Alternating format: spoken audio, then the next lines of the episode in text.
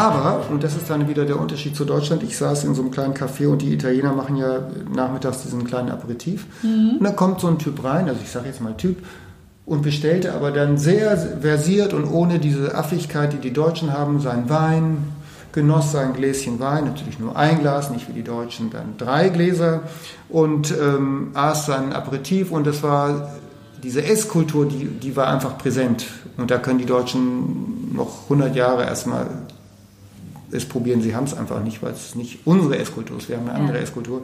Ähm, aber kleidungsmäßig hat sich da das in Europa sehr stark nivelliert. Ähm, aber was den Deutschen eigentümlich ist, ist diese Idee der Reformkleidung, ist die Idee des Alternativen. Schon seit dem 19. Jahrhundert diese Idee der diese, Kleid, diese Reformkleidbewegung, dass man sagt, die Frauen müssen befreit werden aus dem Korsett, ähm, dass man Dr. Jäger aus Stuttgart, der diese Wollkleidung mhm. propagiert hat, weil er gesagt hat, Wolle ist das Beste für den Körper. Ähm, George Bernard Shaw trug auch nur Jägeranzüge aus reiner Wolle, selbst die Unterwäsche aus Wolle. Also diese weltverbesserischen Ideen, das ist so typisch deutsch. Deutsch, ja. Und verbunden mit dieser Sportlichkeit, mit diesem praktischen, dass man Sandalen anhat, egal ob es jetzt passt oder nicht oder ob es schön aussieht. Das ist so typisch deutsch, vor allem, dass man das auch mit so einem weltverbesserischen äh, Haltung trägt. Das ist, glaube ich, typisch deutsch. Aber das ist hier, ob das jetzt schön ist oder nicht, ist ja wirklich dahingestellt. Weil was ist schön und was ist nicht schön?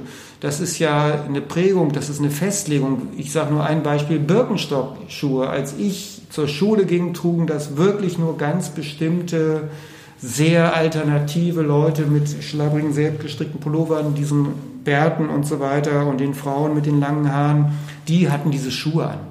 Und dann plötzlich haben das die Models an. Und heute, wenn sie, können Sie durch die Maximilianstraße gehen und dann sehen Sie Leute im Sommer, die haben eine 5000 Euro Handtasche an und haben unten goldene Birkenstocklatschen dazu an. Und da sagt keiner Mensch und, und sagt auch keiner, Moment mal, hey, die Schuhe sind hässlich. Nein, das ist Trend. Also das heißt, unsere Wahrnehmung verändert sich auch einfach dadurch, dass sich eben doch, ich will nicht sagen, der Geschmack ändert, aber die Wahrnehmung ändert sich und wir denken plötzlich, das ist jetzt schön. Aber was ist schön? Wer will es mhm. festlegen? Ich finde, das ist ein schönes Beispiel. Birkenstock ist wirklich ein, ein, ein sehr gutes Beispiel dafür, wie, wie sich die, die Wahrnehmung, Wahrnehmung verändert. Weil auch eben als ich zum Beispiel Kind war, wir, wir hatten also alle meine Schulfreunde, wir hatten immer Birkenstock als Hausschuhe mhm. an. Und ich dachte mir dann auch so, okay, also was will ich nie dann anziehen mehr, wenn ich erwachsen bin. Ja, ich habe jetzt selber auch wieder ein und paar. Und gar nicht auf der Straße, ne? Oder genau, genau. Aber das hat sich so gewandelt, dieses Bild der Birkenstock, und sie sind wirklich ähm, ja fast schon Luxusartikel geworden, kann man fast ja, sagen. sind ja auch nicht billig. Ich meine, es gibt nee. auch Kopien, es gibt die billig Birkenstock äh, aus dem Discounter. Es gibt Leute, für die, die sind, für die ist Birkenstock natürlich auch teuer. Ich meine, die sind ja auch nicht billig, die werden in Deutschland gefertigt und so weiter. Ähm, es ist aber, und dann gibt es diese Sondereditionen und mit ja, äh, Strassstein, mit Swarovski und, und, so genau. weiter. Das gibt es ja alles. Also das ist lustig, aber das ist natürlich auch Mode und Stil hat immer auch ein bisschen was mit des Kaisers neuen Kleidern zu tun. Das heißt, oder das, wenn ich sage, man sieht nur, was man weiß, das hatte ich eben beim Vortrag gesagt. Ja, ähm, wenn man jemandem was dazu sagt, dann verändert das die Wahrnehmung. Wenn ich jetzt äh,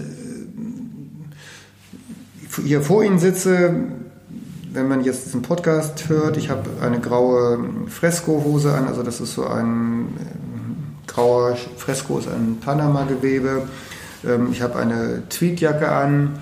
Und ich könnte Ihnen jetzt zu der Hose ganz viel erzählen, dass die in Neapel gemacht worden ist und dass hier, dass die Knopflöcher von Hand genäht sind und so weiter und wie die Bundfalten sind. Und wenn Sie das dann sehen, so eine Hose, dann denken Sie automatisch was anderes und darüber und sehen auch etwas anderes darin.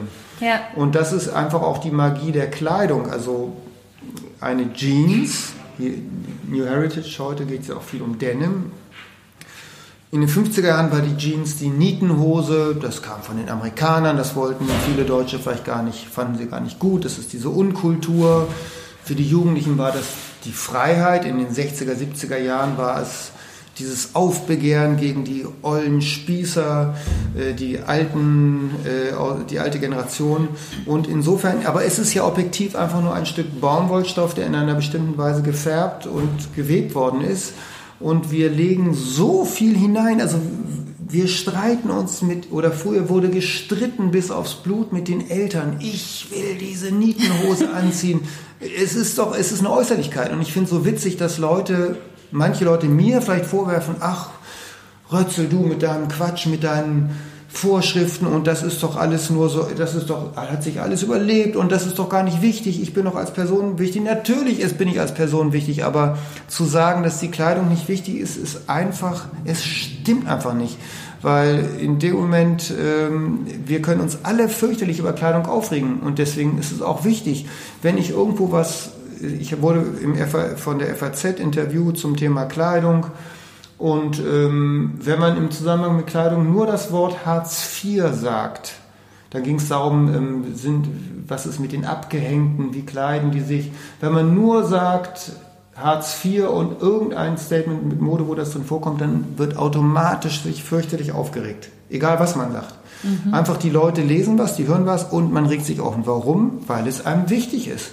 Warum streitet man sich mit seiner Ehefrau? Weil sie einem wichtig ist. Wenn man sie nicht streitet, man streitet sich nicht mit jemandem, der einem nicht wichtig ist. Ja, das ist und das Thema ist einem wichtig und deswegen regen sich die Leute auf. Und deswegen Leute, wo man, deswegen bin ich immer total vorsichtig. Jeder denkt sich was bei seiner Kleidung. Man darf nicht sagen, ach der, der hat ja gar nicht drüber nachgedacht. Nein, ich, ich komme ja oft ins Gespräch nach meinen Events und Vorträgen.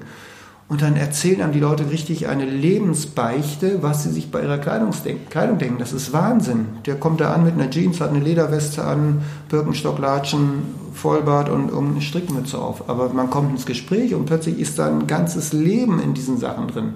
Mhm. Und äh, bloß weil das eine jetzt ein Anzug ist und ein handgemachter Schuh und das andere Lederlatschen oder irgendwas, ist es nicht mehr oder weniger wert. Es ist halt alles, es ist Teil unseres Lebens, die Kleidung. Ja, das ist, ja, ich finde, viele sagen immer, ja, Kleidung ist so oberflächlich und damit sollte man sich ja nicht beschäftigen, aber richtig, wir, wir tragen unsere Kleidung auf der Oberfläche, das ist korrekt. Aber es geht ja so viel mehr in uns rein und eben, wie Sie sagen, jeder beschäftigt sich und zwar jeden Tag. Man genau. steht ja vor dem Kleiderschrank und überlegt sich, okay, was ziehe ich heute an? Wie will ich heute wirken? Ja, also Mark Twain, von Mark Twain gibt es ja dieses schöne Zitat, das übersetzt so viel heißt wie, ähm, Kleider machen Leute, nackte Menschen haben wenig Einfluss in der Gesellschaft. Und das ist natürlich sehr lustig gesagt. Also ähm, von ganz wenigen Gelegenheiten abgesehen können wir uns einfach nackt nicht in die Öffentlichkeit begeben. Ja. Selbst dann bleibt ja noch die Frisur übrig als kleiner letzter Rest von Individualität. Und es ist nicht umsonst so, dass man Strafgefangenen früher oder auch heute noch manchmal die Haare abschert, einfach um ihnen selbst diesen letzten Rest von Individualität zu nehmen. Man steckt sie in eine Kleidung und schert ihnen noch die Haare ab, damit sie ja nicht auch nur das letzte bisschen von Individualität haben. Das ist mhm. jetzt natürlich kein schönes Thema, aber wir müssen jeden Tag uns freuen, wenn wir uns so anziehen können, wie wir wie wollen. Ja. Kommen wir mal zu Stil und Business. Mhm. Kann es für die Karriere entscheidend sein, wie man sich anzieht? Auf jeden Fall kann es entscheidend sein. Das heißt nicht, dass nicht andere Sachen auch entscheidend sind, aber es kann entscheidend sein. Also ich habe oftmals Workshops gemacht bei der European Business School in Österreich-Winkel mhm. und äh, ich weiß, dass viele Männer sich sehr für bestimmte Schuhe interessieren, bestimmte Anzüge, bestimmte Krawatten. Und wenn ich jetzt fünf Bewerber habe oder drei Bewerber oder zwei, die alle identisch qualifiziert sind und wenn jetzt der Personalentscheider jemand ist, der sich in der einen Variante sehr für diese Art von Kleidung interessiert und er hat zwei Leute, dann ist ihm der eine sympathischer, der sich in der Weise kleidet, die ihm zusagt. Das kann umgekehrt heißen, wenn der Personalentscheider jemand ist, der sagt, da sitzt jetzt so ein Schnösel und Angeber, auch Thema Uhr immer zum Beispiel, ne? darf ich eine Rolex tragen beim Bewerbungsgespräch? Das kann positiv oder negativ in jedem Fall einen Einfluss haben. Wenn ich bei der New Heritage hier mitmachen will als Team bei so einer Messe, da muss ich auch einen bestimmten Look an den Tag legen, nehme ich mal an. Ich meine, ich habe das wahrscheinlich automatisch, sonst würde ich mich dem jetzt nicht hinge mhm. dazu hingezogen fühlen. Aber es kann beruflich auf jeden Fall entscheidend sein, ob es jetzt einem gefällt oder nicht. Wenn ich im Einzelhandel tätig bin, äh, Mode-Einzelhandel, da muss ich mich auch an den Stil des Hauses anpassen. Ob ich in einem Sportswear-Laden arbeite, dann kann ich eben nicht da auftauchen, so gekleidet, als wenn ich in einer traditionellen Maßschneiderei als Verkäufer arbeite. Ähm, da ist es noch im Modebereich, als Branche ist es relativ offensichtlich, aber in ganz vielen Bereichen ist die Kleidung auf jeden Fall karriereentscheidend und ist auf jeden Fall ein Punkt, den man mit bedenken muss. Und viele machen das nicht, weil das in Deutschland einfach ignoriert wird oder verschwiegen wird oder weil man den bequemeren Weg geht und den Leuten nicht sagt, Moment mal, so kannst du nicht dahin gehen. In Deutschland kommen wir mit vielen noch durch, weil die Deutschen unheimlich tolerant in dem Sinne sind, dass sie, dass es ihnen wurscht ist und dass sie wirklich ist sie nicht interessiert. Das ist in vielen Branchen wirklich so. Es ist mittlerweile so. Meinen Sie, dass es Ihnen wirklich nicht interessiert oder dass Sie es nur vorgeben? Ja, viele es Sie nicht interessiert es, glaube ich, wirklich nicht. Oder die sehen es nicht, interessiert sie nicht oder sie halten es nicht für wichtig oder es ist ihnen wirklich wurscht. Viele tun so, als wenn es ihnen nicht wichtig ist, weil sie vielleicht sich nicht damit auskennen. Aber es gibt natürlich bestimmte Branchen, wo immer noch bestimmte Dresscodes herrschen. Das sind auch meistens die, die international arbeiten. Und ich muss mich immer sehr vorsehen, wenn ich international unterwegs bin, weil in vielen Ländern ist es sehr viel konservativer im Businessbereich mhm. als bei uns. Und selbst in Ländern, wo man, wo es vielleicht eine ganz eigene Bekleidungskultur gibt, von Haus aus ist es aber oft so, dass die sich auf dem internationalen Parkett total klassisch europäisch, amerikanisch kleiden. Und wenn ich dann eben, und die haben alle einen guten Anzug, die haben alle ordentliches Hemd, die haben bestimmte Schuhe, Haar, Frisur und so weiter.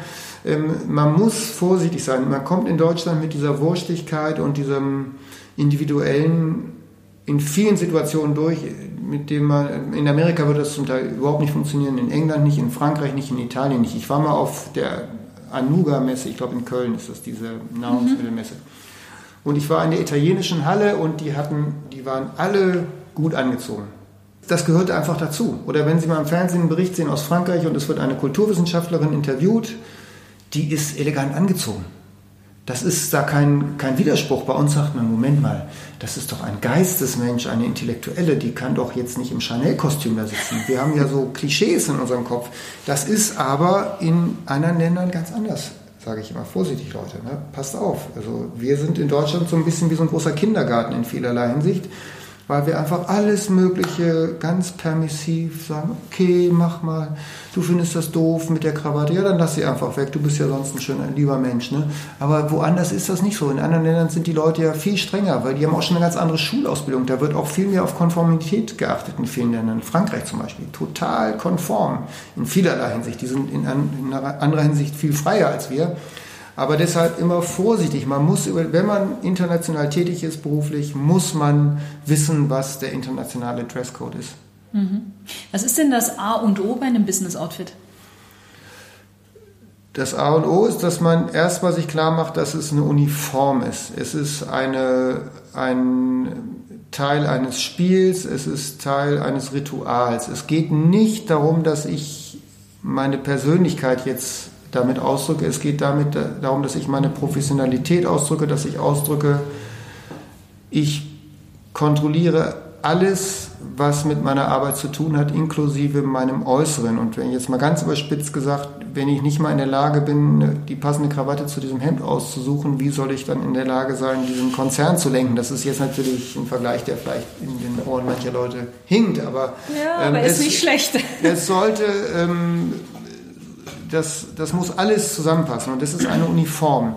Und äh, ich gehe da nicht hin, ich gehe nicht ins Sportstudio, im Sportstudio gehe ich auch nicht im Anzug hin. Also es gehört einfach zu diesem Teil des Lebens gehört es dazu, dass ich sage, okay, wir spielen jetzt irgendwo auch eine Rolle.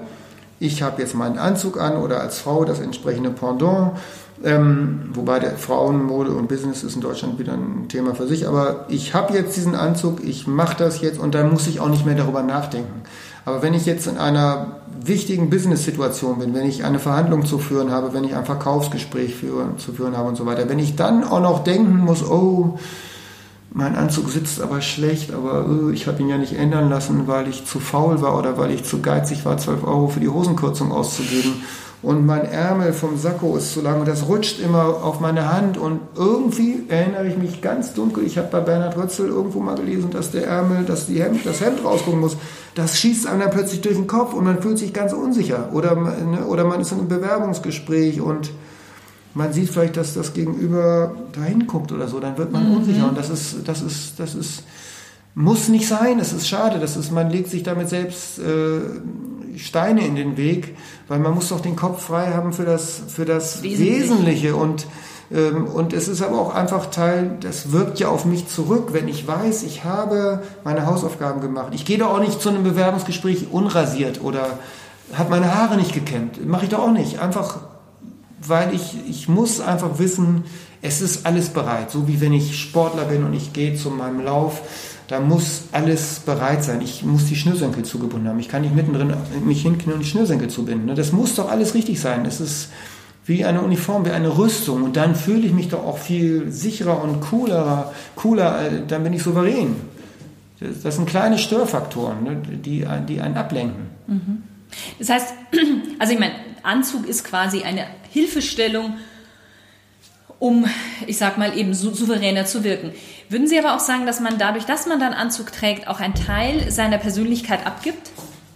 Ja, und das ist auch gut so, weil ähm, wenn ich im, im Business-Umfeld bin, da erzähle ich ja auch nicht, dass ich gestern Abend Streit mit meiner Frau hatte und deshalb schlechte Laune habe oder dass, äh, dass das Kind krank ist und ich mir Sorgen mache oder dass äh, ich gerade einen Brief gekriegt habe äh, und ich muss eine Rechnung bezahlen, mit der ich nicht mehr gerechnet habe und äh, irgendwie solche Sachen, das lasse ich ja auch weg. Das ist mein privates Privatleben und ich erzähle auch nicht den Leuten, oh, ich, mir, mir tut mein linkes Bein weh. Entschuldigen Sie, ich, ich möchte mal gerade dieses wichtige Businessgespräch jetzt unterbrechen.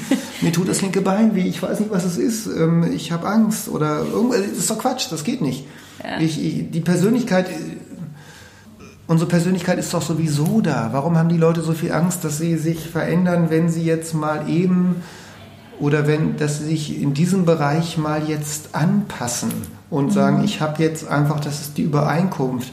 Und wenn ich so eine extreme Aversion dagegen habe, eine bestimmte Art von Kleidung für diese Branche zu tragen, dann bin ich da vielleicht auch einfach nicht richtig Branche. aufgehoben. Es gibt so viele Berufe heutzutage, wo ich wirklich im T-Shirt und Flipflops rumlaufen kann die ganze Zeit. Dann muss ich mir vielleicht nicht gerade das suchen, wo es dazugehört. Aber wenn Sie zum Beispiel Konzertgeiger sind, dann müssen Sie sich auch in einer bestimmten Weise anziehen. Wenn Sie, äh, ich meine, es gibt tausend Berufe, wo einfach eine bestimmte, ich, man könnte es ja auch Tracht nennen. Vielleicht ist das Wort Uniform hm. doof, weil das so nach Militär klingt, aber es ist eine bestimmte Tracht, die ich dann einfach trage, das gehört dazu. Wenn ich zum Beispiel in bayerischen Biergärten hier Getränke serviere als Frau und ich es einfach hasse, wenn ich ein Dirndl trage, weil ich das doof finde, dann darf ich das nicht machen, weil es einfach dazugehört. Dann muss man sagen, okay, es ist auch doof für dich, dann lass es, dann mach was anderes. Ich kann aber nicht sagen, ich will hier arbeiten, aber ich ziehe nicht dieses Dirndl an. Das geht dann nicht. Ne? Mhm. Dann das passt dann nicht. Gibt es in Ihren Augen eine adäquate Alternative für einen Anzug? Nein. Da, wo der Anzug Sitte ist sozusagen, gibt es keine echte Alternative. Es gibt jetzt, wenn, man kann manchmal eine Kombination tragen aus einem dunkelblauen Sakko mit grauer Hose, aber wenn Anzug üblich ist, gibt es keine Alternative. Mhm. Was würden Sie denn sagen, welche Kleidungsstücke sollte in jeder Herrengarderobe vorhanden sein, so als Grundausstattung? Gerade auch hinsichtlich Business. Gut, das ist wichtig, dass Sie das einschränken, weil es gibt Menschen, die brauchen überhaupt niemals in ihrem Leben Anzug. Ähm, ja. Aber wenn Sie zu den Leuten gehören, also Stichwort Business, dann brauchen Sie einen dunkelblauen oder dunkelgrauen Anzug und wenn es das Budget erlaubt, vielleicht noch einen zweiten, damit sie wechseln können, wenn sie den von Montag bis Freitag tragen. Gar nicht wechseln in dem Sinne, dass, dass sie jetzt ein anderes Outfit präsentieren können, die können sich sehr ähnlich sein.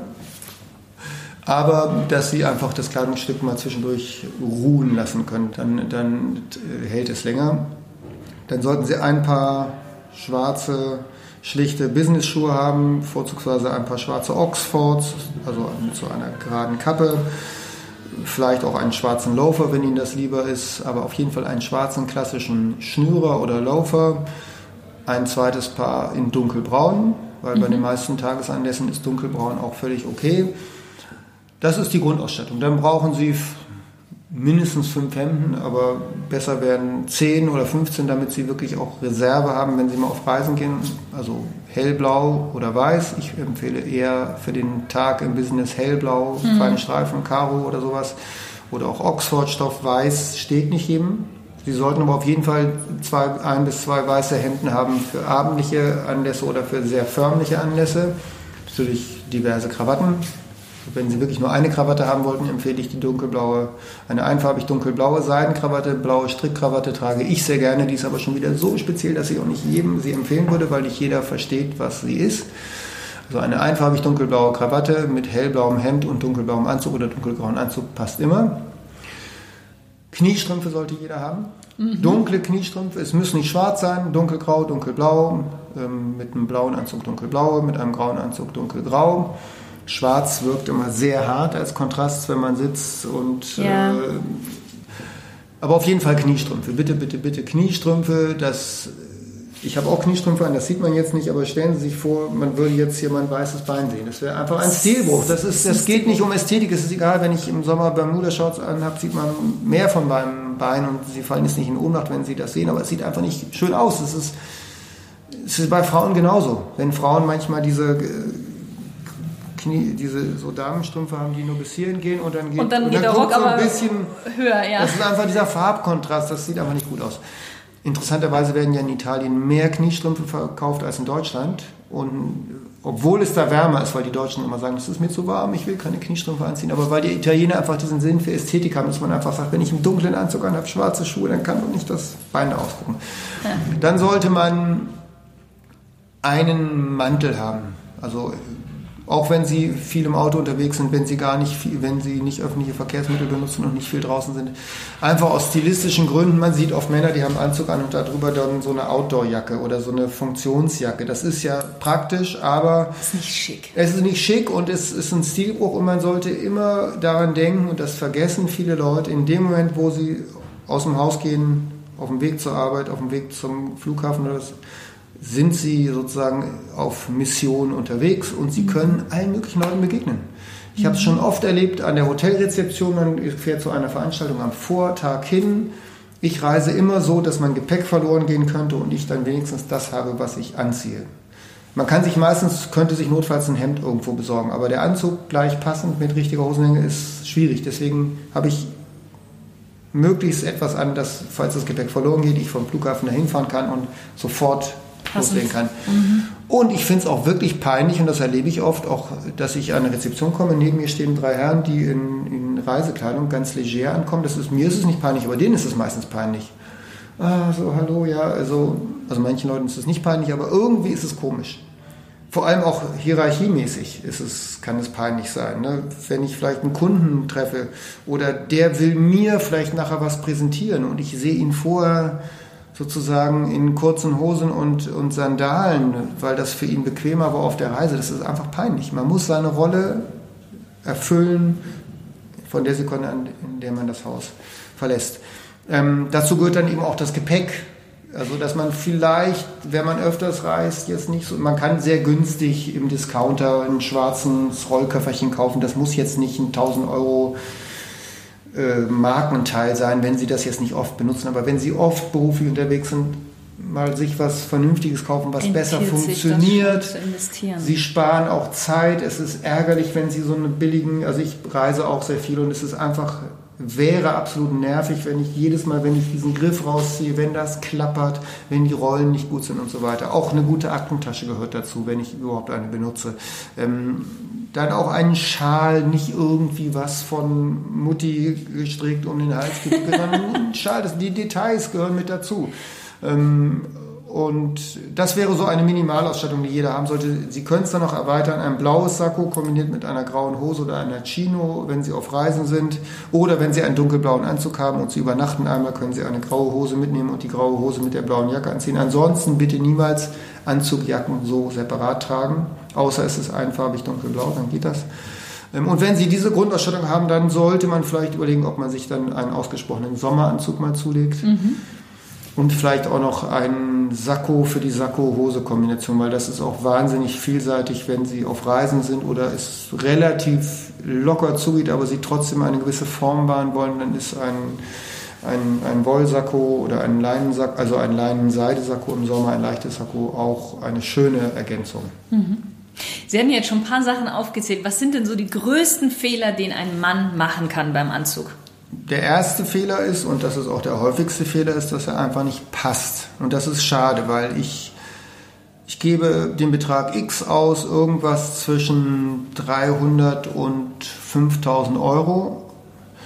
Und das Ding passt einfach nicht. Und dann ist das Geld im Grunde verschwendet. Ein Anzug für 5000 Euro bei dem die Hosen zu lang sind, bei dem die Ärmel zu lang sind, ist, dann können Sie sich lieber einen Anzug von Zuzupply, ich meine Zuzupply ist sowieso sehr gut vom Preis-Leistungs-Verhältnis, vom Stil her, dann können Sie sich lieber einen Anzug für 300 Euro holen und Sie ändern den und Sie fühlen sich besser, Sie sehen besser aus. Also er muss passen, das ist das Allerwichtigste. Und da hapert es, die Leute sind zu geizig. Was, Hosen ändern, 10 Euro? Nee, mache ich nicht, wenn Sie es überhaupt sehen. Ja. Das Problem ist, dass die Verkäufer oft auch nicht mehr geschult sind. Die und die Kunden einfach so rausgehen lassen. Weil wenn einer jetzt zum Beispiel Arzt ist oder Anwalt oder Ingenieur oder was auch immer, der denkt natürlich, okay, ich habe keine Ahnung, ich gehe jetzt in den Laden und der wird mich schon beraten, weil der genauso viel Ahnung hat von seiner Arbeit wie ich von meiner, ist aber leider oft nicht so. Das sind manchmal Aushilfen und die stilistischen Fragen lernt man auch nicht in der Ausbildung. Wenn Sie Einzelhandelskaufmann werden im Textilbereich, dann lernen Sie alles Mögliche, aber Sie lernen nicht unbedingt den Stil. Genauso wenig wie wenn Sie Germanistik studieren, lernen Sie jetzt auch nicht, wie man einen schönen Roman schreibt. Sie wissen alles Mögliche über die Literaturhistorie und alles Mögliche, aber das lernen Sie auch nicht. Also das, der Stil ist das, was man sich selber aneignen muss. Es sei denn, man lernt in einem Laden, wo einem das dann mitgegeben wird. Das heißt, ich kann mich nicht darauf verlassen, dass der Verkäufer mich gut berät. Wenn ich dann so Sprüche höre wie, ja, das trägt man so, das wird gern gekauft. Ähm, oder ich höre das manchmal so, nein, der Ärmel vom Sakko, der muss bis zur Daumenwurzel gehen. Das muss man selber wissen. Ähm, also es sollte passen und dann sollte man diese Grundregeln beachten.